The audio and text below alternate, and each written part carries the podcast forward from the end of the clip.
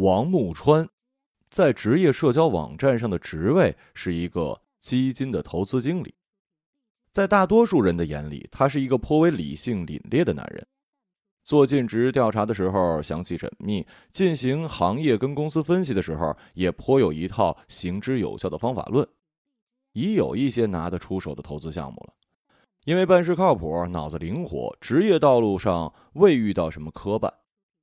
从初中开始吧，他一直在一条他自觉庸常，却在整个人群的正态分布中，在极其右方的道路上进行着。名校初中、高中，出国读了名校本科，在美国工作两年，读了 MBA，现在在陆家嘴外资大基金工作。他今年三十岁，一年前和徐野结了婚。如果没有什么意外，他们不久之后或许会到美国生个孩子，然后像许多高薪的夫妻一样，在美国购置房产，为下一代的教育做一对儿经常来往于太平洋上空的跨国鸳鸯。王木川会在四十岁的时候成为高层，甚至自己筹措基金。圣诞节全家在某个岛屿喝蓝色跟黄色相间的鸡尾酒。徐野也在美国读了本科。毕业后，在香港投行做了两年，在一次多校联合举办的 Mixer 上认识了王木川，一年之后结婚。因为王木川来了上海，也因为准备生娃安顿，他辞去了香港的工作，降薪在上海做了一家投行的中台，工作时间比以前少了不少，闲暇时间他研究如何用珐琅锅烹饪，偶尔重拾青少时期学的大提琴。圈子里的许多人都以这样的方式进行着可以预测的人生。徐野一直以来也以为他们的生活会如此的进行下去，直至近一年，徐野开始越来越强烈的意识到，这个轨迹或许并非既定。更让徐野感到不安的是，他无法准确描述这个轨迹将向哪儿偏移。他以为嫁给王木川是购买了一只评级优质的债券。而此刻，王木川将做的决定，让这场婚姻更像是一场风险投资。不，这轨迹甚至没有潜在的物质回报可言，无法称得上投资。徐野是如何感知这种轨迹的转变的呢？一次，王木川打电话来，请徐野帮他找出出生证的原件。翻找中，徐野发现王木川有一台徐野从未见过的电脑和一台手机。他纠结许久，忍不住尝试了几个他认为王木川可能使用的密码，无一成功。彼时的王木川正在伦敦出差，偌大的房子不久后就蔓延满了徐野的焦躁情绪。他知道此刻给王木川打电话绝非上策，他如果不是在开会，便是在去开会的路上。而他知道这时候打电话去会对他的事业产生不好的影响，但他也没有办法抑制揣测。这是一台苹果电脑，意味着不是为工作所用。手机已经用了一些时日，背后有刮痕，说明如果有任何其他关系的存在，这也是有一定历史的关系。王木川回家的时候，看到徐野散乱的头发跟红肿的眼眶，关切的上前询问。徐野看着他，随后看向了餐桌上的手机跟电脑。王木川迅速明白，他低着头想了一会儿，对他说。你还是发现了。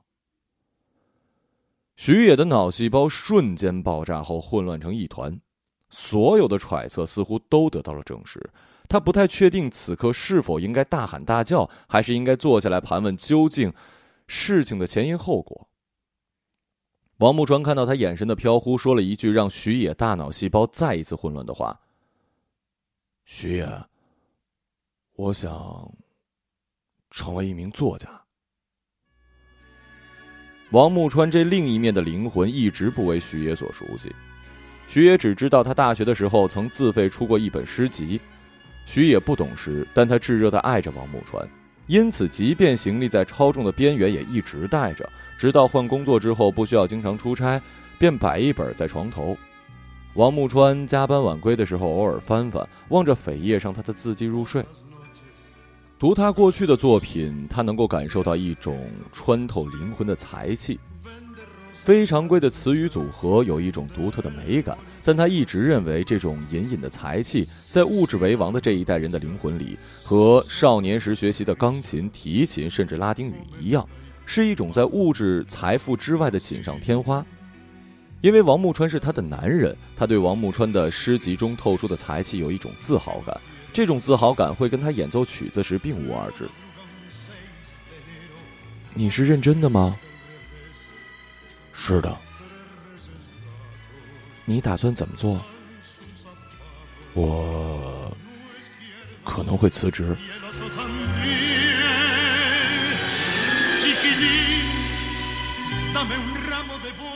徐野试图镇定下来，可大脑又一次不可抑制的混乱起来。他看向王木川身后距离两米的墙上的画，脑中自动开始计算：为了购置这套房产，他们每个月需要偿还多达八万块的贷款，将如何偿还？存款跟投资产品中为未来养育女儿所储备的资金，或许得用来偿还贷款。那么，在香港购置的保险呢？昂贵的保费是不是还要交下去？忽然。脑中跳出了另一句话，也是徐野生性乐观的母亲一直在说的：“无论什么事儿啊，总能找到好的一面的。”徐野下意识的去搜索，很快就找到了那一面。好在此事无关另一个女人。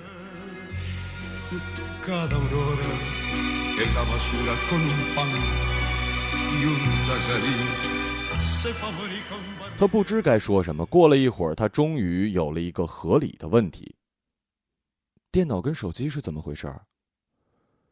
王木川到餐桌旁坐下，打开电脑，密码竟然是“我爱徐兔子”。徐兔子是王木川对徐野的爱称。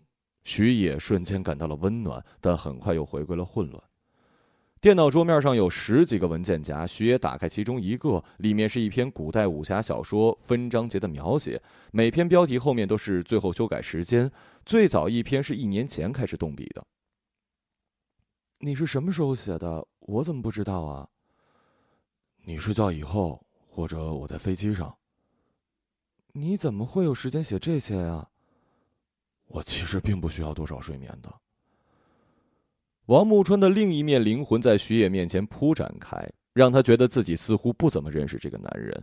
他睡得很沉，这或许是他一直没有察觉的原因吧。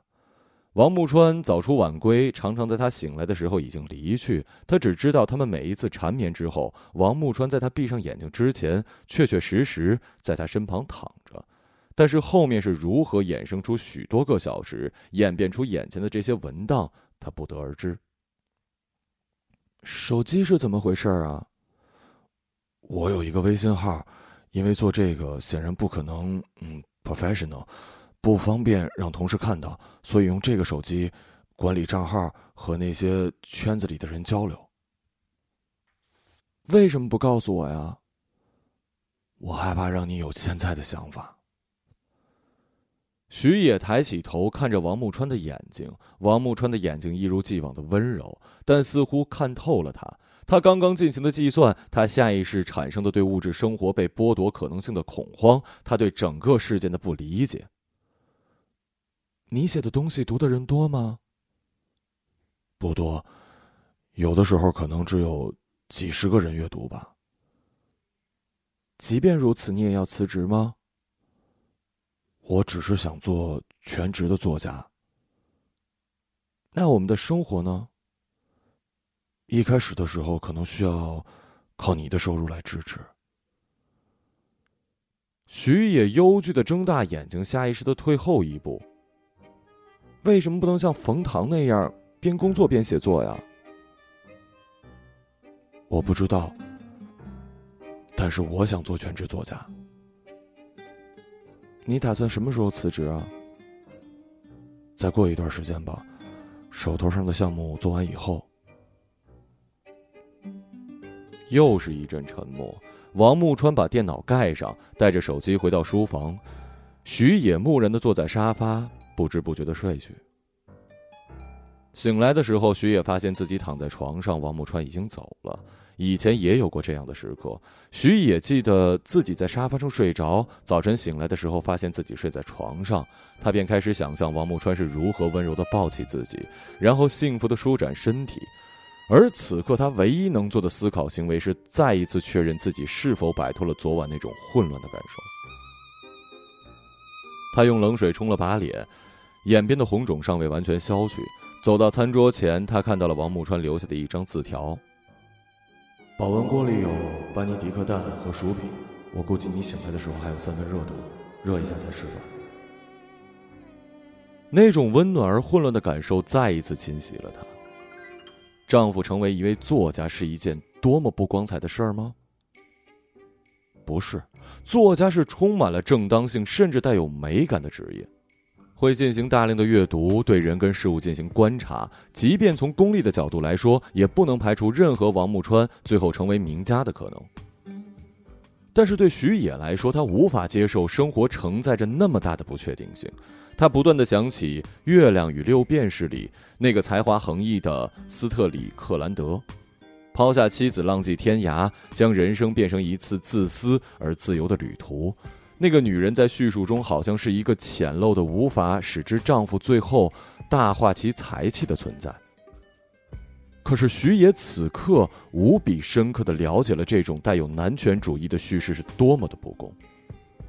对王木川的爱调动了他所有的激情乃至母性，让他开始对经营家庭产生如此大的兴趣，甚至匠心改变自己原本追求更高的职业目标也在所不惜。而此刻，王木川一直隐藏着自己可能开始的另一项事业。在人与人的链接过分紧密的今天，他不担心王木川远走高飞到南太平洋的塔希提岛。但是他知道，如果王木川的心沉迷于追求灵感和写作的激情，那么无论人在何处都没有什么关系。他们终将越走越远，精神上的、认知上的、追求上的。他害怕生活质量下降，害怕无法实现他正在实现的让未来的孩子不再有的经济上的忧惧的生活的理想。这几乎是徐野用尽整个二十至三十岁的生命去开始的一个目标。徐野并非极度虚荣的女人，她对物质的追求来源于一种对于大学生涯中产生的巨大落差感的补偿。她的父亲是一名杂志社编辑，母亲是一名中学老师。父母在他上初中时离婚，他跟了他的母亲。每个月，他的父亲会有一天来学校接他，并一起吃晚饭。每年的十二个晚上，就是他能对父亲理解、感知、产生感情问题的所有时间。徐野读高中时，出国读本科的潮流渐起。本来以徐野的家庭情况，他不应该过多的思考出国这条路。此外，他的成绩优秀，即便参加高考，也很大概率可以上全国前几名的大学。但是，和一位成功申请到美国大学的奖学金的学姐交流之后，他对美国教育的向往就像魔鬼一样的让他夜不能寐。他把所有午休时间花在了在学校的电脑房搜集美国大学的资料。当他告诉母亲自己这个想法的时候，母亲难堪的回答：“徐野。”我知道你是一个野心勃勃的人，我也想给你最好的教育，但是你知道的，去美国读书需要很多很多的钱。徐野彼时正在叛逆期的顶端，即便他从理性上认识到自己的家庭情况，但是在感性上仍然无法理解为什么优秀如他不能去接受最好的教育。他日日将自己锁在房间，即便母亲喊他吃饭也不答应，自顾自的准备着 SAT。跟考托福，在 SAT 考试来临之际，他甚至称病向学校请了两周假。而他的母亲从一开始的无法理解跟不允许，到最后没有办法，只能默许他对学校撒谎请假的行为。母女二人都不知道这条路到底通向何方。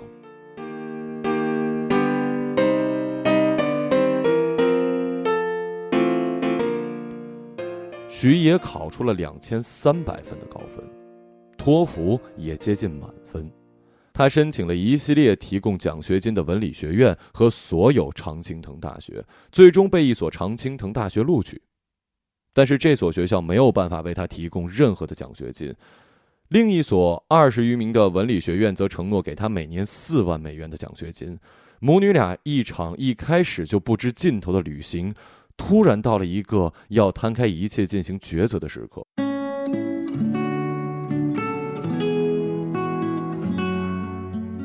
母亲告诉他自己有六十多万的积蓄，而完整的读完四年需要一百六十万。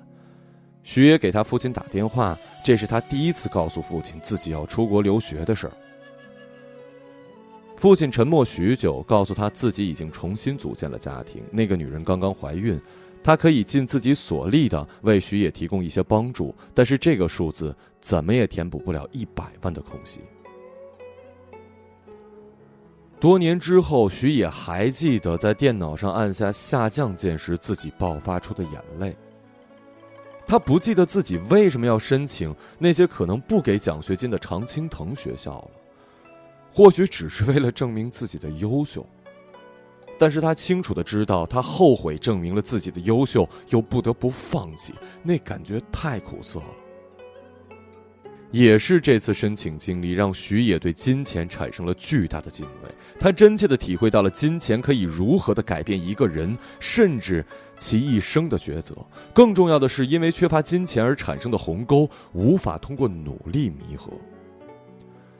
正是因为对金钱的敬畏，即便是在充满了人文情怀的文理学院，徐野有些另类的经营起了自己追求未来利益最大化的道路。他很快就搞清楚了进投行是本科毕业生最赚钱的可选道路的这一事实。但残酷的现实是，他的学校不是主要的投行目标学校，因此，除了保持四点零的成绩，他把所有的时间花在了跟校友的社交上。大二及大三，他每个周末都会坐三个小时的彼得潘巴士去纽约，跟校友喝一杯十五分钟的咖啡。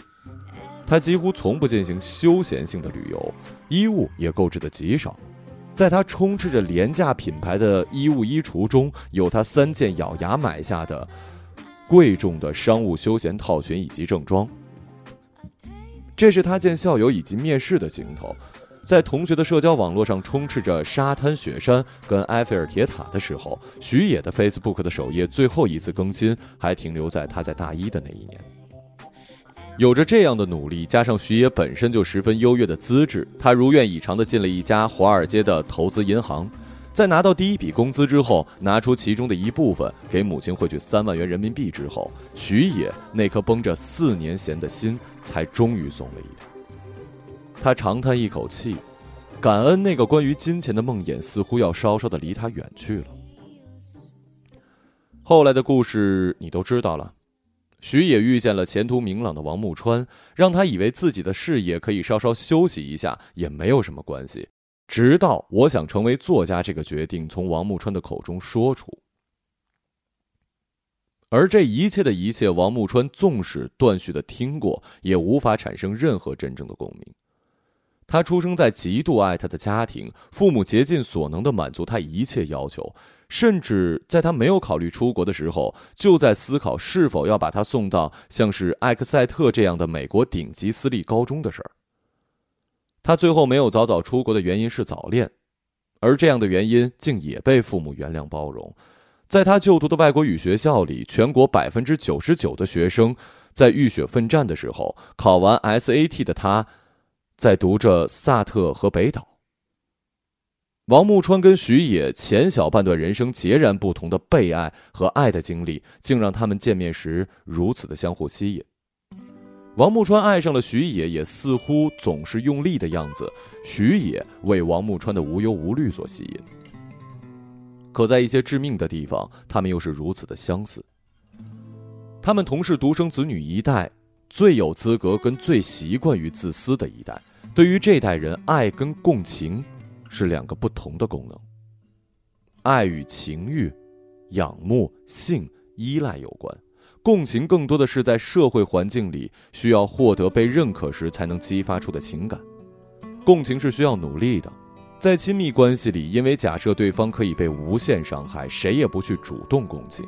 或许对未来现金流下降的不安全感能让徐野去努力，可是王木川呢？徐野不断的尽力去掩盖恐惧、不甘与压力交织的记忆，但他就像是用一杯一杯的水去扑灭正在不断扩大的火。他的掌心那么小，而火焰就像在刻意证明他无能一样愈演愈烈，直到他感受到无法承受的热。他知道这种不安全感意味着什么。那个梦魇又回来了，如此真实，令人无力。王木川出差两周，徐野少有的一个人度过了周末。看不见王木川，徐野心情复杂，有一些思念，也有一些不用被迫正视他随时会做出荒诞抉择的释然。时间果然是良药，每一次睡醒，不好的记忆跟恐惧感就忘却一些，需要做的思考就清晰一点。徐野是一个非常需要规划的人，每天早上要在脑海中排出今天所做的所有事项，而今天的事项分别是：早餐烤两片吐司，热一杯牛奶，充分理解作家这一职业的可能性。如何理解这一职业的可能性呢？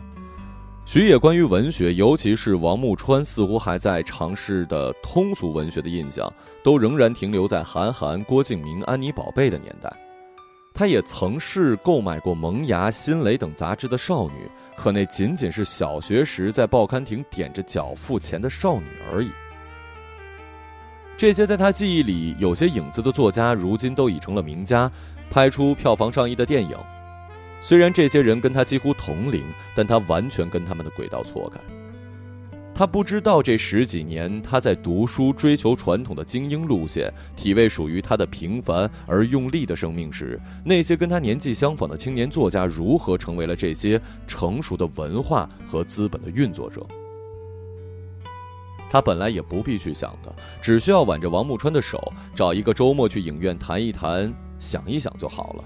可是现在，他不得不去想。更糟糕的是，他只能想到这些人，而他知道这些凤毛麟角的人，以及那些狗血却成功的大城小镇撕逼的剧情，是一个庞大冰山中的顶峰。阳面之下有无数的未成名的、没有灵气而不知改的孜孜不倦，同样被归为作家这一职业的人。徐野打开一个文学论坛，玄幻、总裁等主题充斥其中。徐也觉得他有一些无法理解，那些神魔跟少女与总裁的故事是如何打动人的。他实在是太久没有去有意的花时间在那些想象力的结果上了，无论是俗的，还是雅的。对于徐野这样的女人，通俗文学这类文化体现有一些不尴不尬。他这一阶级需要的是更为图像化、直观、概念更健康和上流的东西。比如加州酒庄的葡萄酒，北海道的滑雪场，从安曼望去的夜色和某个人迹罕至但是装修精致的寺庙的佛。如果非要读点什么，也应该是一些名字优雅的东西，呃，比如帕慕克，比如马尔克斯，比如多丽丝莱辛。即便那些作者的作品大多数是一些多了异域风情的狗血而已。但是如果非要读，也总是要读他们的，才显得成体统吧。一个海外电话打进，徐野按了免提，传来王木川的声音：“亲爱的，干什么呢？整理一些昨晚没做完的工作。你在哪儿呢？怎么电话打过来了？我在芝加哥的一家餐厅吃早餐，这里没有 WiFi。哦，一切顺利吗？”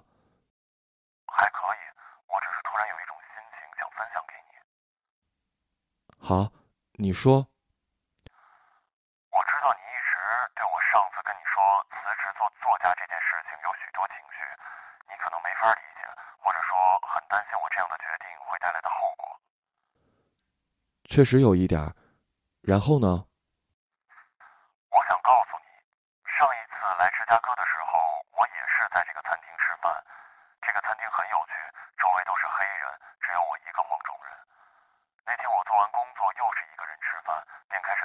淡的观察我旁边的人，一个魁梧的黑人男性正在读史，手里的叉子对他来说似乎太小。一对夫妻抱着两个孩子吃婴儿餐，服务我的黑人大姐常常用眼睛瞟我，看我是否有需求。我很久没有这种自由的感觉了，就这么托着腮望着周遭发生的一切，就像一个局外人，却又那么有融入感。回去的航班上，我无法入睡，脑子里渐渐逐渐成型一个故事，一个看似平静的餐厅里的特工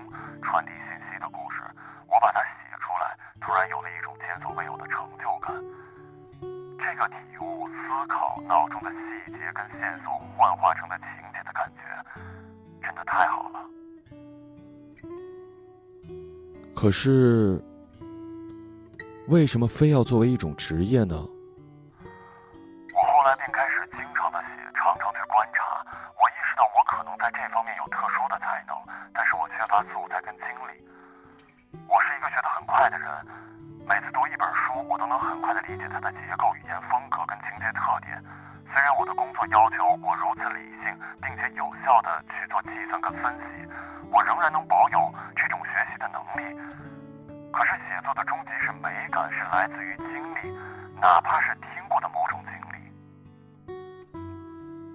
你的意思是，想象出来的东西不如真实的好？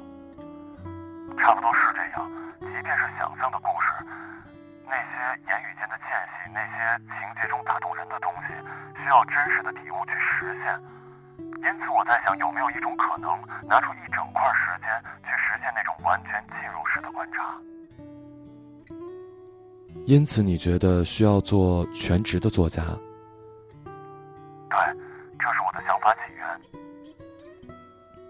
但是，你知不知道，写作是一件门槛很低的事儿？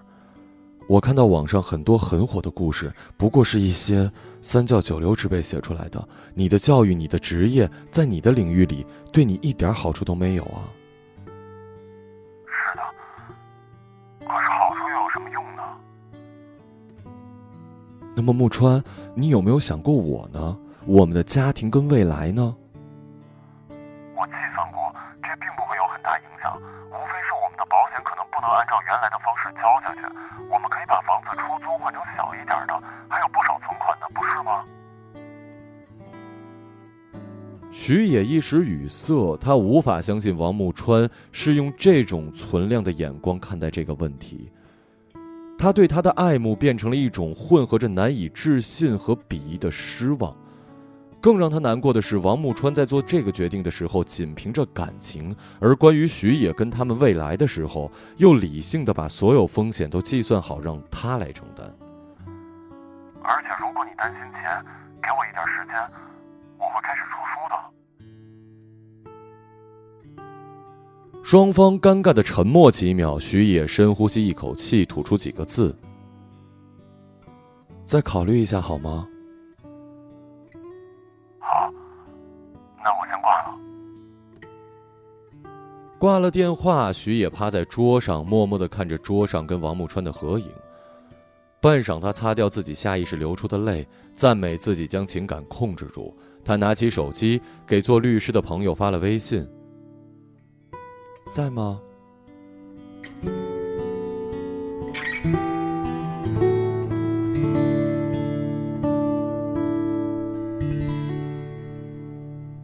大洋彼岸，王木川回复了上司试图挽留的邮件，打开他喜欢的编辑器，开始了一部新的小说，想成为作家的基金经理和他的虚妄之妻。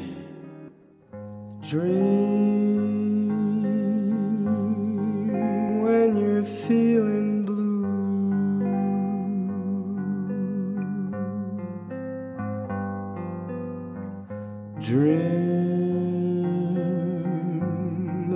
The thing to do 一个朗读者马晓成 watch the smoke rings rise in the air